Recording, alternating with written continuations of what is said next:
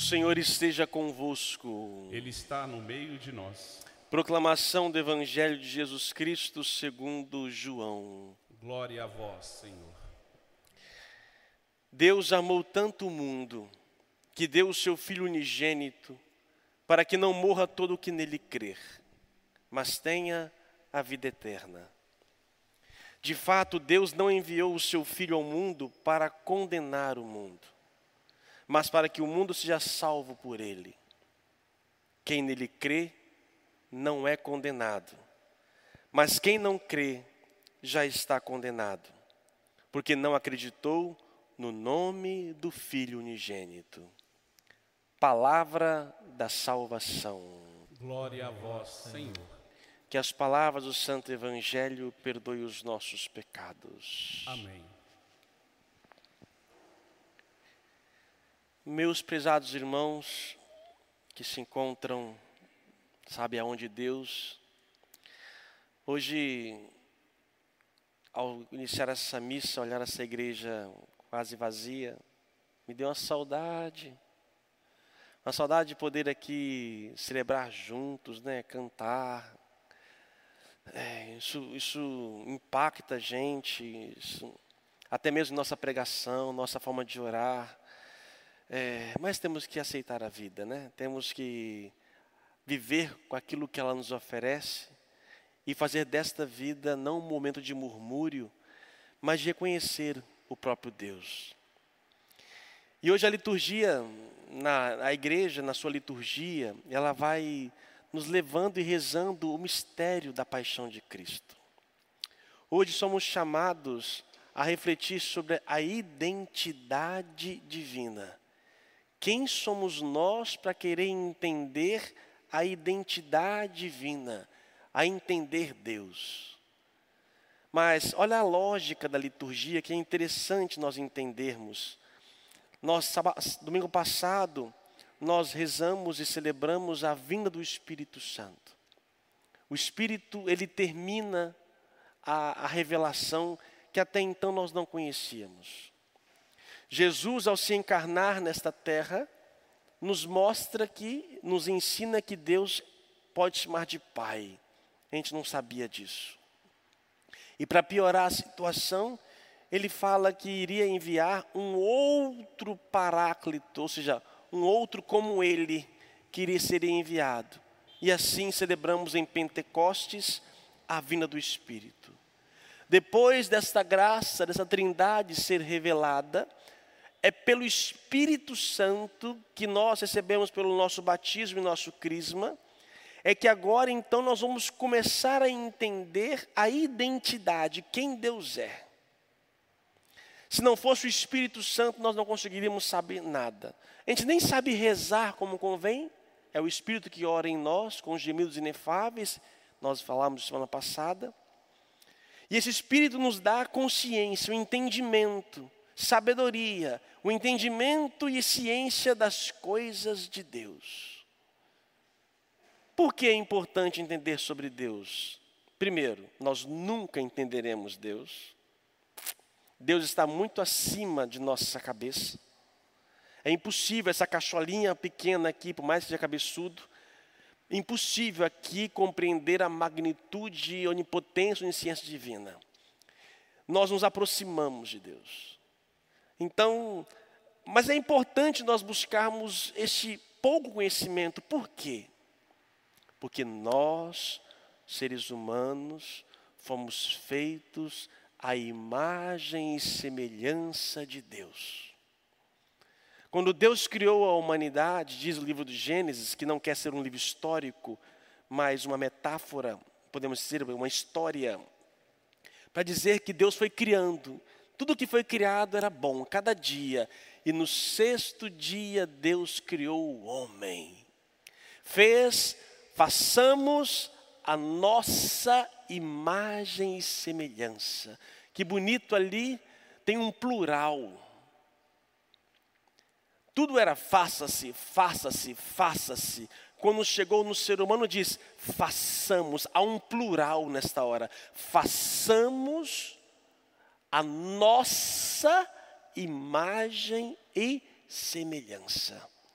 O ser humano é feito à imagem e semelhança de Deus.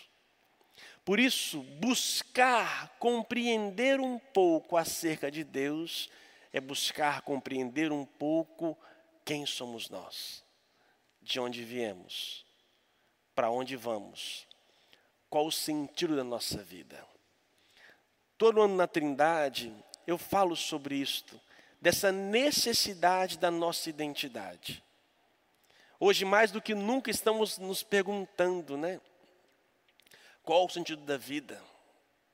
Essa pandemia toda tem mexido com os nossos nervos, nossos sentidos. E aí, onde está Deus? Que Deus é esse? Parece que estamos há três meses já, né, gente? Mais, né? Começamos aqui, na nossa paróquia, dia 15 de março. 15 de março foi a nossa última missa com muita gente na igreja. Estamos para 15 de julho praticamente, e junho, e nada. Onde está Deus? Que Deus é esse que não nos ouve? Por isso é importante o conhecimento de Deus acerca e, e mergulhar profundamente.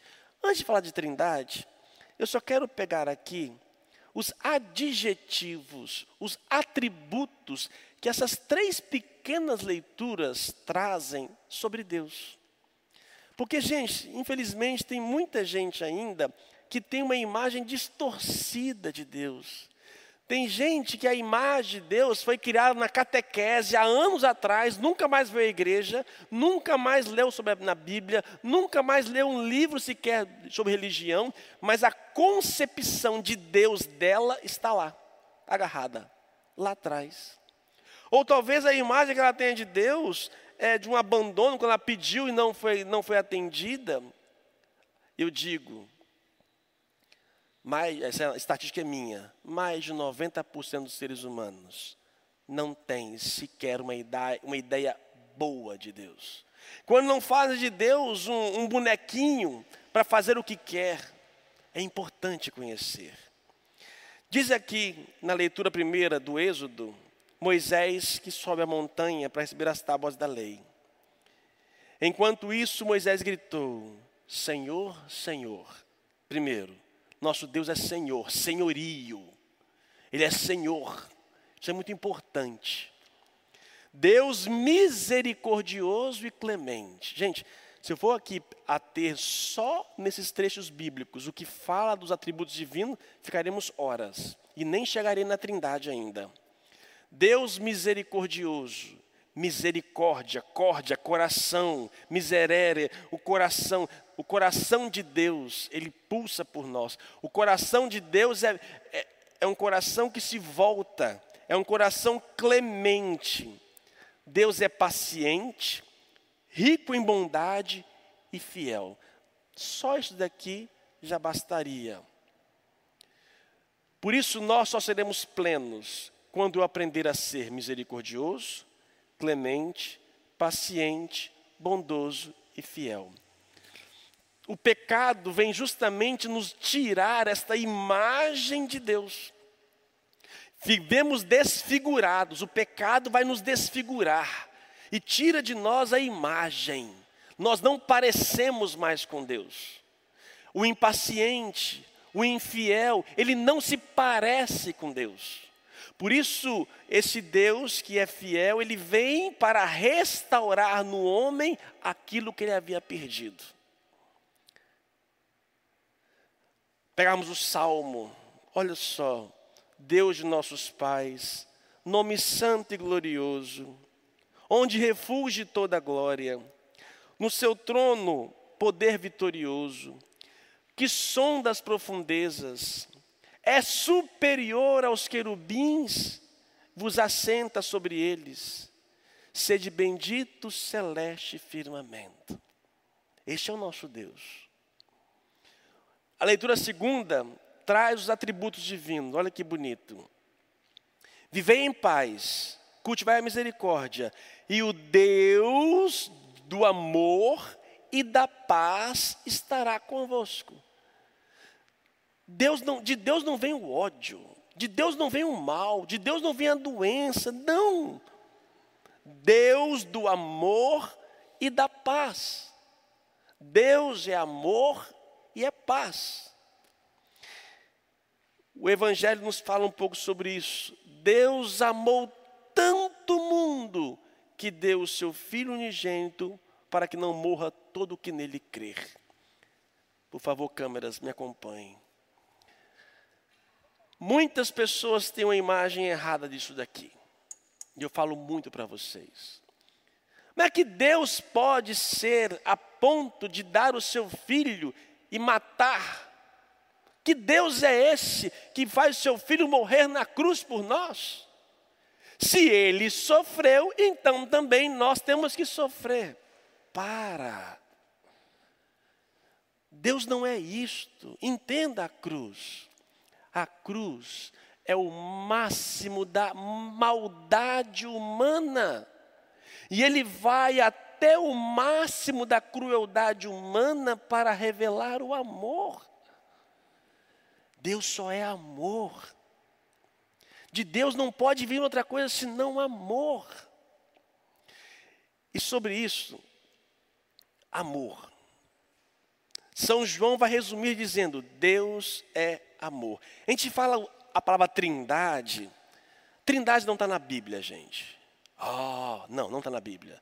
Trindade é um esforço coletivo humano da tradição da história, dos homens inspirados por Deus, para tentar nominar aquilo que é inominável. Trindade é uma forma de tentar explicar um pouco o que é Deus. Mas no fundo, no fundo, se podemos dizer o nome de Deus, a identidade de Deus se chama amor amor. Se você quer entender a Deus, entenda o amor. Sim, são pessoas, pai, filho, isso para nós teólogos, isso é importante, é importante o conhecimento, mas a prática, Deus é amor. O amor de Deus é infinito. E aí o problema, é importante nós conhecermos o amor, porque se nós não saberemos amar, o problema é que Lá vai eu começo nas estatísticas. 90% da população não sabe amar. Nós vivemos de migalhas. Nós achamos que qualquer sentimento, qualquer arrepio na pele é amor. Não. Eu digo para vocês sempre sobre isso eu estou na escola do amor, muito, há muito tempo, e vixe, já reprovei algumas matérias, vim e voltei, fico de segunda época, no passado, né, de segunda época, recuperação, mas é o único caminho de nós sermos melhores é aprender a amar, e Deus o é, que vai, assume, olha só gente, Deus, o onipotente, o que tudo criou, assume a carne humana, entra nesta terra, assume aquilo que ele não tinha, assume por amor a nós. Se dá, entrega as suas palavras, nos ensina e por fim nos dá o seu espírito. E o espírito de Deus habita em nós. Ele que me vivifica, santifica, é o espírito de Deus. Deus ama tanto, tanto, tanto, tanto, que não tem condições de mensurar a, a dimensão do amor de Deus por cada um de nós que Ele faz tudo, se, se preciso for, faria tudo de novo para nos salvar. Por quê? Porque Deus é amor. E o que é o amor? Eu tenho uma homilia minha sobre a Trindade, acho que no ano passado, não lembro mais qual, que eu falo sobre isto. O amor. Para que possa acontecer amor, é necessário um outro igual a mim. É, essa semana, uma pessoa pela internet comentou a minha homilia de anos anteriores, não sei de qual foi, e me questionou: Padre, você tem que ter um animal para o senhor entender o que, o que é um animal na sua vida. E eu dizia para ela, e repito o que eu disse naquela homilia: por mais qualquer animal, criatura, projeto, sonho, que seja, por mais que eu o ame e por mais que ele possa demonstrar certo, certo afeto, jamais ele tem condição de amar em pé de igualdade como eu, como ser humano. Para que o ser humano possa ser pleno, amar, é necessário outro ser humano. senão não tem amor. Senão será, não consigo amar somente comigo mesmo. Eu preciso, o ser humano precisa de um outro, de um outro, e de um outro igual. Porque se é um cachorro, se é um cavalo, se é uma árvore, se é o que seja um carro, eles não conseguem demonstrar, responder no mesmo nível que eu demonstro amor. Se o ser humano, para amar, precisa de um outro ser humano, senão não é amor, Deus, para amar, precisa de um outro, não Deus, mas de um outro de nível dele, para que possa acontecer a relação de amor. Eu digo todos os anos sobre Trindade, para mim é o mais importante que nós entendemos é isto. Deus é amor, Deus é relação. E para que o amor possa acontecer na Trindade, na divindade, requer que tenha um outro como ele para poder se relacionar. Só que o amor, aí vem, né? Quem diz essa, essa teoria? Ricardo de São Vito, Idade Média. Só que duas pessoas somente não têm um amor pleno. Por quê? O amor de duas pessoas pode gerar, gerar posse, ciúmes. Não, não, ele não é, o amor só com duas pessoas, ele não é provado. Não dá para saber se o amor é perfeito, porque não tem um outro que provoque tal sentimento. Para que possa saber que esse amor é perfeito, coloque um terceiro. E se nesse terceiro não provocarem na, nas, nas três uma divisão, uma separação, esse amor é perfeito. Por isso que em Deus a relação tem que ser três.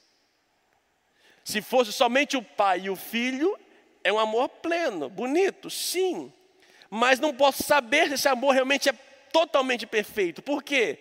Não teve um terceiro para ameaçar aquela relação.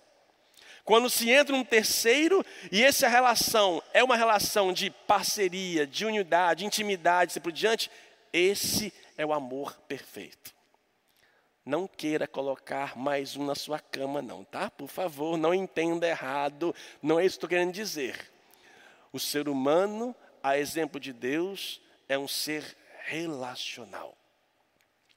E as nossas dores, e as nossas angústias e alegrias passam tudo pelas nossas relações.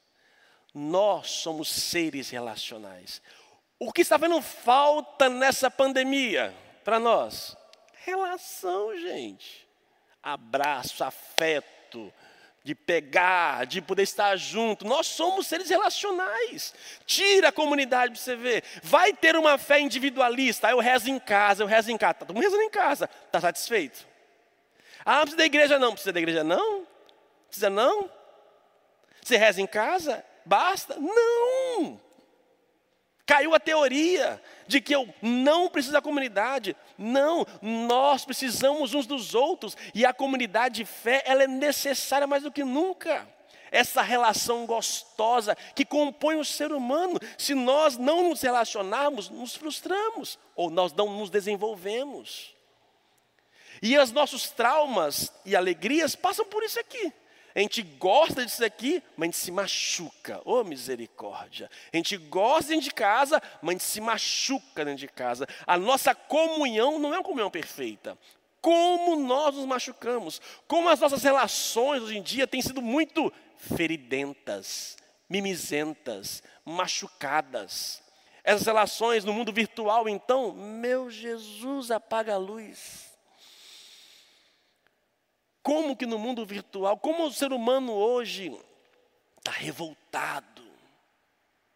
Estamos acompanhando aí nessa querela toda do, do Floyd, né, do norte-americano que foi assassinado, né, é, pelo um, outro branco. E aí é racismo, é racismo, briga para cá, briga para cá, e aí violência para cá. Nem, nenhum movimento de libertação pode trazer em si violência. Não é libertador, é opressor. Se a minha liberdade passa pela opressão do outro, não, deixa, não é mais libertador. Não é à toa que Jesus Cristo veio nos libertar, mas não levantou uma arma, não bateu em ninguém, não foi autoritário, nem arrogante e nem impôs a sua voz. Ele tentou simplesmente convencer. Ele é paciente, que ele soube que não era ele que ia colher os frutos, seriam outros. Estamos aqui dois mil anos depois falando dele. Às vezes, na nossa vida, temos que aprender que eu planto algumas coisas, mas não serei eu que vou colher. Deixa de ser egoísta. Faça a sua parte hoje. As mudanças são devagar, bem devagar. Deixa que outros irão colher. E esta é a graça. Para de ficar sofrendo por coisas de relacionamento, para de brigar por outras coisas que vão ferir e dividir cada vez mais. Não! Somos a imagem de, de Deus, que é a comunhão perfeita. Para de ter ciúme ou posse do outro. Se alegre com a alegria do outro, chore com a dor do outro. Tenha compaixão. É isso que Deus veio fazer para nós. Eu não vou nunca entender essa relação perfeita, mas eu sei que eu tenho que mirar nela. É ela, essa relação que vai me fazer melhor. Quanto mais eu entender que o Pai, quem me vê, vê o Pai. Quem mais, quanto mais eu entender que quem me vê tem que ver Deus, minha vida se transforma. Eu não paro nas pequenas coisas. Deus não é indiferente à nossa dor. Diz aqui o pedido de Moisés ele faz um pedido a Deus: Senhor, se é verdade que eu gozo teu, de teu favor, peço-te, caminha conosco. Embora este seja um povo de cabeça dura, perdoa nossas culpas e nossos pecados, e acolhe-nos como propriedade tua. Que bela oração. Que belo reconhecimento. Quem sou eu? Nós somos nada, somos cabeça dura, erramos, somos pecadores. E eu peço, Deus, acolhe-nos com propriedade tua e caminha conosco. Sim, são mais de três meses nessa luta, nessa querela, no Brasil, fora mundo afora, muito mais, desde novembro ano passado, dezembro e assim por diante. Onde está Deus? Está caminhando conosco. Deus está caminhando conosco. Deus está se relacionando conosco. Deus está se aproximando de nós. Deus está nos amando. Deixa ser amado por Ele. Tira todas essas raivas, essas, essas arrogâncias, essa petulância do seu coração. Relacione-se com Deus. De que maneira? Abandona-se a Ele. Senhor, estou aqui. Faça mais orações. Coloque a sua vida na mão de Deus. A gente não sabe a nossa vida. Eu termino hoje, eu fui ao cemitério. Hoje eu enterrei um paroquiano. Não era, não foi de Covid. Hoje está dando intenção na missa de hoje. Ontem ele foi, foi dormir com a sua esposa. Por volta de uma da manhã, deu um aperto no coração.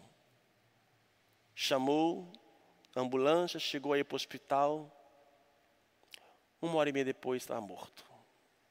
E hoje, já por volta de meio-dia, seu corpo já estava sendo velado no cemitério. Nossa vida é um sopro.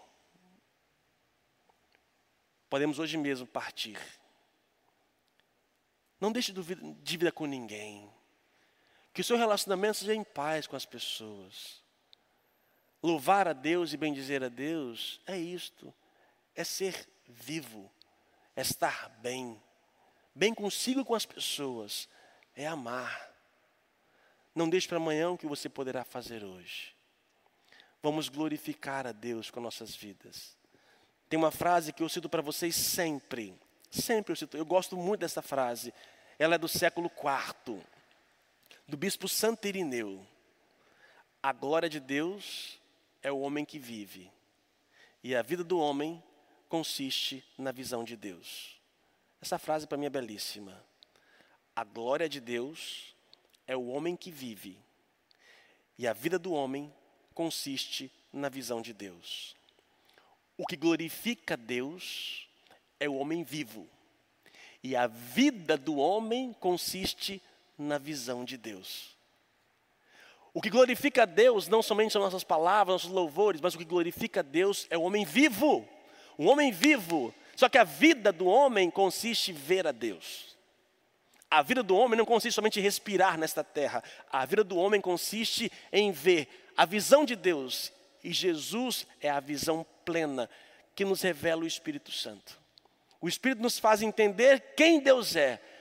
E quando eu sei quem Deus é, eu me torno vivo, porque eu quero ser como Ele. E aí eu glorifico a Deus. Que o Deus unitrino seja no seu coração hoje e sempre. Louvado seja o nosso Jesus Cristo. Para sempre seja louvado.